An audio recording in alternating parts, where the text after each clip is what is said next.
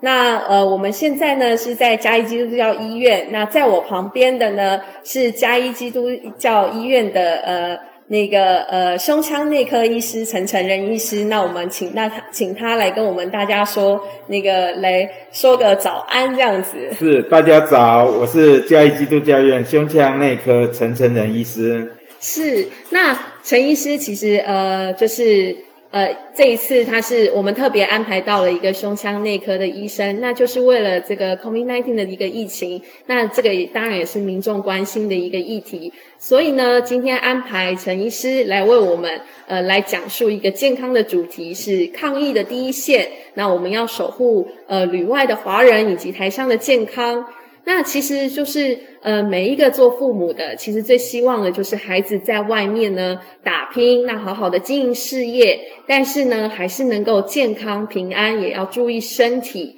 但是这一波的疫情起来，尤其面临这个整个大环境的改变，那我们如何的去积极的检视身体的症状，以及强化的保护力？那这部分我们当然就听后续的医生来为我们做分享。那我们比较想了解的是说，呃，医生一般的肺炎跟这一次 COVID-19 的一个差异到底在哪里？啊，是的，啊，的确就是如同在啊，大家记得在台湾在十七年前有过 SARS，那时候所谓的 SARS 它其实也是一种肺炎的形态表现。那这一次的 COVID-19 也是。那肺炎的话呢？啊，COVID-19，它从某个角度，它倒没有那么特殊，它是一种新兴的这个感染病。那主要它的重点是会发展在肺部，那所以呢，成为肺炎。那如果从肺炎的这一个整个来讲，就是大部分我们过去比较熟知的，其实是所谓的细菌性的肺炎，譬如说链球菌呐，啊，啊，这个葡萄球菌呐。啊，啊呃，大肠杆菌啊，等等，那这些这个细菌性肺炎，大部分的情形都不是像这一个 COVID-19 或 SARS 一样，是一直一个大规模的这样子一个传染，大部分还是就是患者本身或者免疫力降低，那让这样的细菌侵入到他的呼吸道，或者是有些情形是像。啊，特别发生在老人家，就容易呛到，呛到的时候异物进去呢，细菌就跟着进去，所谓吸入性肺炎，这一些都是属于这一个细菌性的肺炎。那细菌性肺炎一样会发高烧哦，那如果没有治疗的话，败血症甚至会要命哦。啊，而且呢，在肺部可能会形成脓疡啊等等。但是呢，啊，好的是。细菌性肺炎其实是，如果及早发现，而且有针对所引起的这个特特定的这个细菌呢，使用适当抗生素，这一个疾病通常大部分都可以很好的控制。那我现在再来就讲到这个所谓的 COVID-19，它这种叫做病毒性肺炎。那大家会说，那病毒性肺炎有什么呢？刚才我提到，在十七年前。也许在海外有些地方不一定那么那么清楚那个时代发生的事情，但是那时候在台湾在亚洲，这可是当时的一个非常就如同现在 COVID-19 一样。那那那那那个 SARS 的这一个肺炎呢，其实就是一种病毒性肺炎。另外，大家可能会比较熟悉的是流感。流感如果是啊的染疫，它也很有可能。会变成肺炎，特别是这一个这个抵抗力比较不好的，免疫力比较不好的，那发生肺炎的时候呢，啊、呃，这个呢就会引起这种所谓的病毒性肺炎。那病毒性肺炎跟细菌性肺炎又有什么不一样呢？第一个，刚才我讲的，就是说这些病毒性肺炎通常呢是会引起的这个感染都是一种大规模的。嗯，像社区性的这样子的感染，嗯，就是说，而且呢，可能不分年龄，嗯，当然，通常都是老人家比就是免疫力比较差的，嗯，他的病情会变得比较严严重。第二个呢，没有像细菌性肺炎那样子有抗生素可以治疗，当然啊，后来是流感的这个部分是不错，就是发展出有一些特异性针对病毒的治疗，像大家都很熟悉的所谓达米弗鲁，这克流感，那这个是可以当做是感染到这个流感，那甚至于发生肺炎的时候，用这样的一个啊克流感他米弗鲁去治疗，哎，这个可能这个可以把它压抑制。嗯，但是呢，像 SARS 跟到现在正在流行的 COVID-19 的这个问题呢，就是没有治疗的药物。当然，大家可能在过去陆陆续续有看过，譬如说有这个这个 hydrochloroquine 啊，还有那个那那个那个谁有用过的，在美国的那等等等的这些药，但是呢，这些药物到目前都还没有很具体、很明显的这这种有效。所以呢，也就是说根根要根治的这个部分呢，那病毒性肺炎相对于细菌性肺炎，它是比较困难的。嗯，那还有另外一个事情呢，就是说病毒性肺炎相对于细菌性肺炎，当它被当我们身体被感染的时候，它其实虽然肺部可能发生的的这个情形是比较比较重、比较这个明显。但是呢，它这个病毒它也会跑到我们身体其他器官，譬如在这次 COVID-19，如果我们注意看一下在媒体的这陆续的报道，哎，它可能会影响到我们的中枢神经，嗯，它可能也会影响到肠胃道、肝脏。或者也有一些会引起这个这个急性的肾衰竭，就所谓的肾脏的这个发炎，所以这个病毒它时常它不是只有局限在肺部，嗯，那这个也是让这个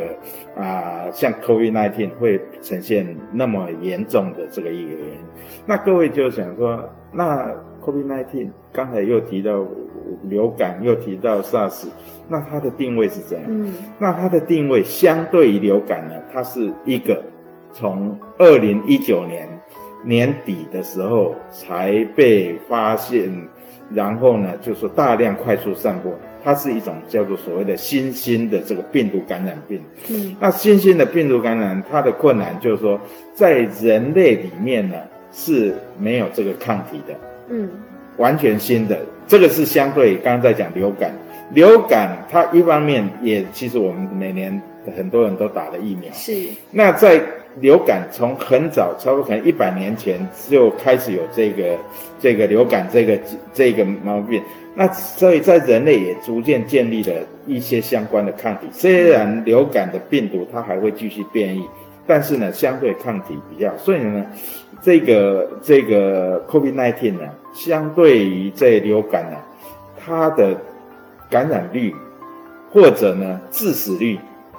是比流感严重很多。到目前，差不多到目前在算的时候，差不多有超过十倍以上的这个致死率。嗯，所以啊、呃，我们的确在面对的这个流这个这个 COVID-19 呢，我们是不能掉以轻心。嗯。当然，也许在几年以后，一一方面疫苗也出来了，另外一方面呢，我们的这个身体一年一年下来，我们也逐渐认识到这个疫这个 COVID-19 这个病毒呢，嗯，情形可能会所谓的流感化，就说啊，它大概很难消灭，嗯，啊，但是呢，它每年也许到了冬天会来，但是呢，大概致死率没有那么高，那也许就好像另外一种流感的情形，嗯。理解。那陈医师，我想请问一下，因为现在其实就有提到说有所谓的疫苗，那这件事情，我想问问看陈医师您的观点，就是民众有需要就是去接受疫苗这件事情吗？啊、呃，长远来讲，嗯啊、呃，其实也不是长远来，能够一个有效的疫苗越早出现，啊、呃，它一定越好。第一个是针对我们个人，如果我们打了一个有效的疫苗。那这个疫苗在我们的身体呢，就会激化身体的这个这些白血球相关的这些免疫系统呢，是。产生足量的抗体，是。来对抗万一有这个新冠病毒这个侵入的时候呢，它就更有能力去把它这个预防呃抵御，对抵御，就是说跑到新冠病毒到体内，是。如果他没有打疫苗，是。它要产生足够的抗体，那个过程可能很漫长。这里面当然就是有这些医学上的这个研究，譬如说啊，进来的时候我们的这个 macrophage，这个叫做巨噬细胞，它可能先去抵抗，抵抗的时候，它这时候开始开始喊救命，这时候呢，它就会释放一些这个激素，这些激素再去刺激淋巴淋巴球呢，产生抗体。等等的这样子，那个过程是其实可能会拖延这个时间呢，病毒它在体内就一直在生长。理解。那在生长的时候，它就来不及了，来不及就不行。等一下我可能还稍微提到，还有在这种病毒性有所谓，各位可能也有听啊，所谓的叫做细胞激素的这个风暴 （cytokine storm），它有时候又不得当，又分泌的又又刺激了太多太多的这个物质出来，那以至于让身体。反应过当的反应，哎，也会到对身体造成破坏。但是如果合适的疫苗打了以后呢，身体已经有一个，就说这些抗体，它已经认识说有这这个这种病毒，所以当病毒到身体的时候，它能够即刻去消灭，这是对个人来讲非常大的好处。那另外一个，各位大概也有听到一个名词叫做群体免疫。现在为什么最近？这个各个国家，包括欧洲、美国、英国，我在那边抢的要死。他们要做的事情是要做到在整个国家的社区呢，达到所谓的这个集体免疫。也就是说，通常在一个社区里面，哦，有百分之差不多七十到八十的人有打过疫苗。嗯，那这时候虽然这个病毒还是有可能在这个社区里面感染。但是呢，它不会变成流行哦，理解。哦，因为是当病毒现在这个情况的时候，跑到张三，跑到李四，哦，那个时候就是就一一大串了哈。对。但是呢，如果百分之七十到八十的人身体有已经有疫苗打过疫苗，有这样的一个对，嗯，所以病毒啊，打这个有撞墙，这个也撞墙，那偶尔会碰到，但是呢，它不会成为一个大规模社区，就不会像现在这么可怕。所以疫苗它有双重的意义，这个就像打仗的时候盾牌，就先把它抵御住了，撑枪先出来，对对对，对，然后避免就是说身体一个呃身体在抗战的过程中能够更更有 power，然后去抵御这个外在的病毒，然后也可以大规模的让这整个就是不要这么大规模的去蔓延就对了。对，那呃其实现在其实有提到说，因为我们呃英国有一位民众，那他其实已经。呃，在英国有 COVID-19 的一个确诊的状况，那他现在当然就是已经开始有一些味蕾丧失的一些症状出来了。嗯、那当然，他想询问的是说，后续如果像这样的确诊过程中，他如何去做一个后续的保养？那以及当然，民众最担心的问题还是一个后遗症的状况。那这部分也想请教一下医生。是啊、呃，在台湾因为案例很少，嗯，那所以只要你确诊了，就把你。就是请到医院去住院，但是在欧美，啊、呃，像我弟弟，我孩子在美国，他们其实是所了解的是，如果签证呢，就是请这一个你回家，嗯，好啊、呃，因为医院。已经能量不够，没有住满了，不可能让你住进来。所以呢，这样情形，刚才提到的这位英国的朋友，他的孩子，在英国大概是碰到这种情形。嗯，是。那这个第一个恭喜，至少到目前所知道是轻症。对。好，那但是问题在家里，可能妈妈也会惶惶恐啊，甚至于当事人也是觉得说，哎，可能要怎么样。那因为轻症，如果它没有，也就是说病毒的这在身体的量，它是被控制的，不会发展到所谓的重症。那我们就讲什么叫重症呢？是通常这个就是一种肺炎性的疾病嘛。那也就是当它这个肺炎这个发展出来，通常就会成为重症。那这时候呢，就会有呼吸困难啊等等的这些问题。这时候呢，就变成是要到医院，然后甚至严重的还要放呼吸器，插管，然后装呼吸器来帮助他呼吸，然后还有很多的这个问题会出来。那轻症的话呢，就表示他就跟有点症状来，等等的这个情形，就像一般的感冒。对，嗯。所以这个状态从好的方面来看是好的，是至少没有轻症。对，这是轻症。嗯、但是啊、呃，我们也不能瞎，不能就是掉以轻心。为什么呢？因为少一部分的这个轻症，仍然有可能在一段时间啊，几天后等等呢，也有可能会继续发展变成重症。也就像我们刚刚讲，如果他身体的抗体等等压不住，那这时候这个。这个病毒呢，继续在体内繁殖，对，那这时候有可能会继续发展嘛？啊，这时候我们要如何避免它变成这个情形？啊，如同我刚刚在提到，就是到目前它没有像细菌性肺炎那样子有这个抗生素可以来治疗，啊，那但是它的这个药物方面就相对于跟细菌性的这个肺炎来比。目前这个这样的新型的这个病毒传染病，这是比较弱的，可能要注意的就是说，如何在这个轻症的这状况在家里呢，让自己的身体的抵抗力会更好，那就是增加免疫力。那这这些做法也没有很多很特别。第一个，可能睡眠要充足，不要。确诊了以后就整天烦恼，然后晚上睡不着，那更不好。啊，该睡的也睡，而且在既然在休息，就整个放松。是，然后水分要足够，水分足够，睡眠充足。对，这些都是非常的这个基本的，就说就是平常说营养，在在这种当然可能在家里也是等于是一个隔离的状况，那但是要设法拿到。这个足够的食物，嗯，那维持这个一个均衡的营养，嗯，我想这些都很重要。如果这一位啊，呃，这个染疫者呢，他本身是有糖尿病，那这个血糖的控制严重，因为血糖如果这个偏高的时候呢，嗯，可能会让这些病毒更容易这个发，就是说因为身体抵抗力不好，嗯，就变得压不住，让它。方面是，另外还有一个糖高血压的这个控制也是重要。这些其实基本上的原则，虽然没有特异性的药物，但是呢，借着这生活上我们都去注意，它一定是会这一个发生重症的几率就会减少。啊，那相对的就是说啊，就是平安的把这个这样的一个病程走完。是，那刚才在提到说，哎，会不会有什么后遗症？纤维化，听到的是这个。对，前因为前两个礼拜开始有一些这个文献的报告，嗯、啊，就就说有一些轻症的，它也发生肺纤维化，这个的确是一种新的发现。过去来讲，像在 SARS 的时候呢，它的那个也是这个肺炎，然后肺炎了以后。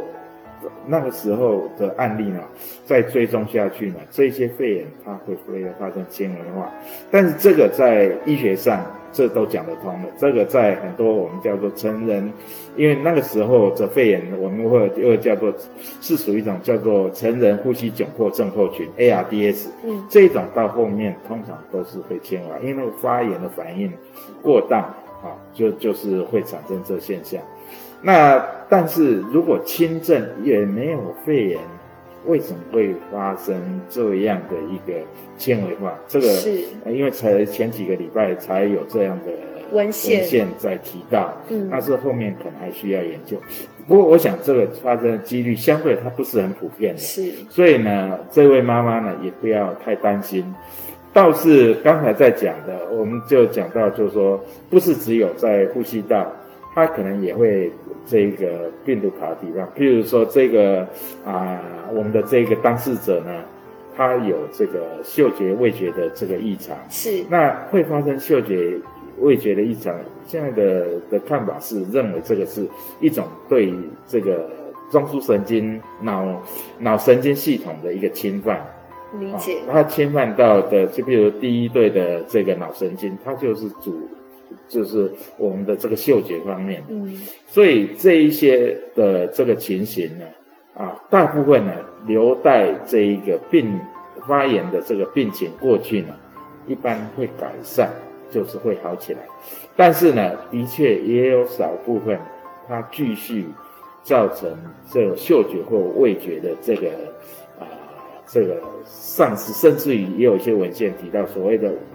嗅觉的这个导错。什么叫导错呢？香的它闻起来变成是臭的。啊，这个不会要命，是，是，所以这个也不太会像肺纤维化，就影响到运动啦等等的功能啊。但是的确可能会生活上困扰。但是哪一个会这样长期后遗症？现在文献好像也还没有分辨出来，或者如何去预防？预防刚可能我们还是刚讲的，把身体的抵抗力做好，让这个这个。这个病毒的侵犯不要再更厉害，是应该通常对后续的复原都是有好处的。嗯，那刚刚医生有提到说，就是打疫苗这件事情，但是如果说我们接下来就是因为我们持续的看到一些新闻报道，那他是提到说，就是现在的病毒不断的在变异，那这样的话，疫苗的这个研发的速度是不是也就呃，就是对我们民众来讲，我们。如何知道说我是施打这些疫苗跟这个会不会跟跟不上这个病毒的变异啊？嗯，你这是好问题，但是呢，啊、呃，担心的太早，因为我们现在还没有所谓的，我们光是现在的对于这个，对对，第一代的都还没有够大家用啊。那啊、呃，倒是提起疫苗，倒是我们现在在很注意观察的是，现在目前啊、呃，在美国在使用的叫辉瑞的，是，还有另外一个叫做叫做什么？好，就另外另外一个药厂，这两两种呢，都是所谓的 messenger RNA 的这样的疫苗。那这样的疫苗，这是因应这一次这个 COVID-19 是新开发的。过去是有这样的一些相关经验，但但是大部分都是癌症啊等等等等。嗯、所以第一次在针对病毒的这个疫苗呢，我们第一次是使用到人体身上，用这种 messenger RNA 的这个疫苗。那啊、呃，传统上的疫苗是叫做减毒，就是把那个病毒呢。把它本身的这个量减少，有毒性减少，毒性减少啊，像譬如我们在用的这个流感疫苗，是就是传统上大部分都是属于这一类的。那像这一类的话，大陆现在有一个，好像到目前还没有被证实，那个还没有完成三期的样子哦。嗯、那一个它就是属于这种减毒病，是。但是为什么这些欧美国家就不采用这减毒病？因为这是一个新的。大家，而且这个毒性很强，大家、哦、大家也在发展的时候，呃，为因为我们现在抢时间，是。如果用这种减毒，他们来不及，对，他来不及。啊。但是这个新的当然要观察，不过初步的到目前来看的话，至少呃就副作用，我昨天看了一篇文章，看起来还好，没什么。嗯跟他们在这个临床试验的时候的那个差不多啊，嗯、就是说可能有有会这样，就是说身就是打针的地方会痛啊，是会倦怠感啊等等啊，还好。那至于效用，可能还要一段时间啊。呃，在在个人的部分，初步好像是他们的临床是第三期的临床试验看起来是 OK 的啊。那再来就是说。是不是有这个群体免疫的效果？是，那这个就有待一段时间以后再来证实。是，哦，那呃，我们刚刚谢谢那个陈医师为我们分享了一下，就是 COVID-19 的差异，然后以及还有呃打疫苗这件事情对那个 COVID-19 的一个一个抵御、防御、防御的一个差异。那我们现在对不起，我再补插一句话，就是因为你刚才问题说是这个变种的意思，疫苗会不会？啊，会的。像我们每年为什么都要打流感疫苗？而且每年的流感疫苗里面的成分不一样哦，原来就是因为流感跟这个 COVID-19 啊这种病毒，特别是这种 RNA 病毒呢，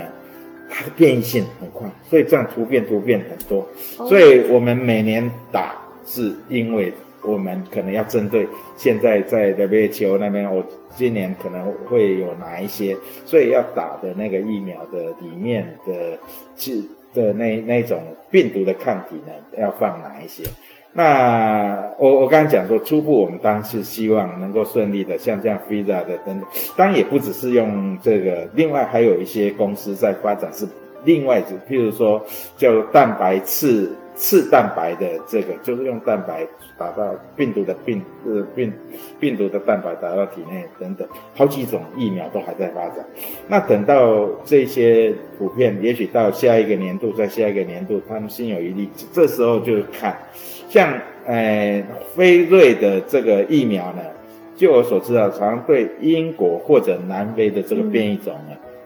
还是是有这个这个疫苗的这个功效，还是可以抵抗，但是有一些疫苗可能就效果就会比较差一点。那这些都是后续的，我们现在最需要的是大家说啊，赶快我们每个人都可以打到疫苗。是，不过我觉得打疫苗的同时，其实我们最好的方方方呃最顺手的一个，其实就是戴口罩嘛。对，其实我觉得透过这一次的一个疫情，那民众其实整个工位的意识其实在抬头，所以其实就已经开始有了一个戴口罩的习惯。其实呃，除了 COVID-19 的期这个这个疫情期间，其实。呃，平常的时，平常我们戴口罩也是可以保护我们自己，就是面对像现在空污的问题呀、啊、这些。那我想就请那个陈医师就胸腔内科的这个专业来为我们分享一下，其实戴口罩有很多好处的。对，好，那要讲空污之前，我想最明显的效果是哪里？你你知道现在在诊所的小儿科诊所呢，生意都变得很不好，为什么？因为大家都戴口罩，都不感冒了。对，有这这个很明显，这个小孩子比较比比较比较不会感冒，传来传来去了。啊，那因为大家都戴口罩，勤洗手，这个的效果呢，在十七年前 SARS 的时候，虽然那那时候 SARS 时间不长，是，但是呢，也都同样，我们都看到这样的这样的效果。就是说啊，这些这个，甚至于最近这这呃去年的这个流感呢，其实发生的也不多。是。哦，那这些都是戴口罩立刻可以感受到的功效功效。哎，那当然，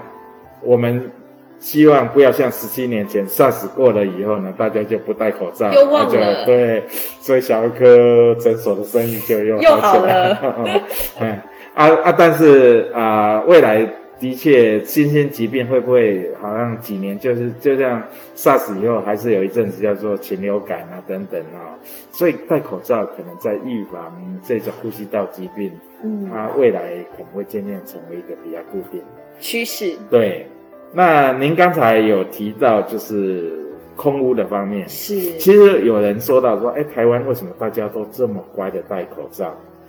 因为呢，在好几年前呢。很多人就注意到台湾的空污问题，对啊，所以呢，有一些人就已经开始戴口罩，是，所以相对于在美国啦等等，我们应该也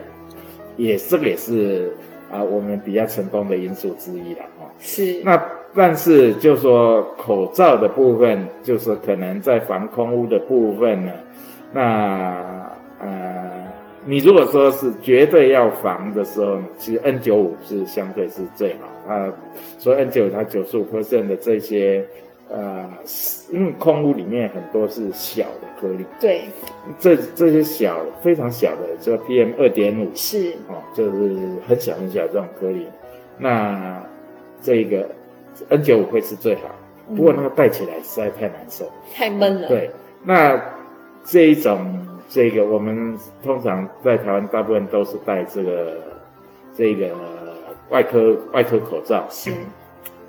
外科口罩的话呢，啊，算是比较好。它虽然没有像 N95 呢，但是呢，可以有看不同的这个这个口罩的结构，差不多有三十 percent 到八十 percent，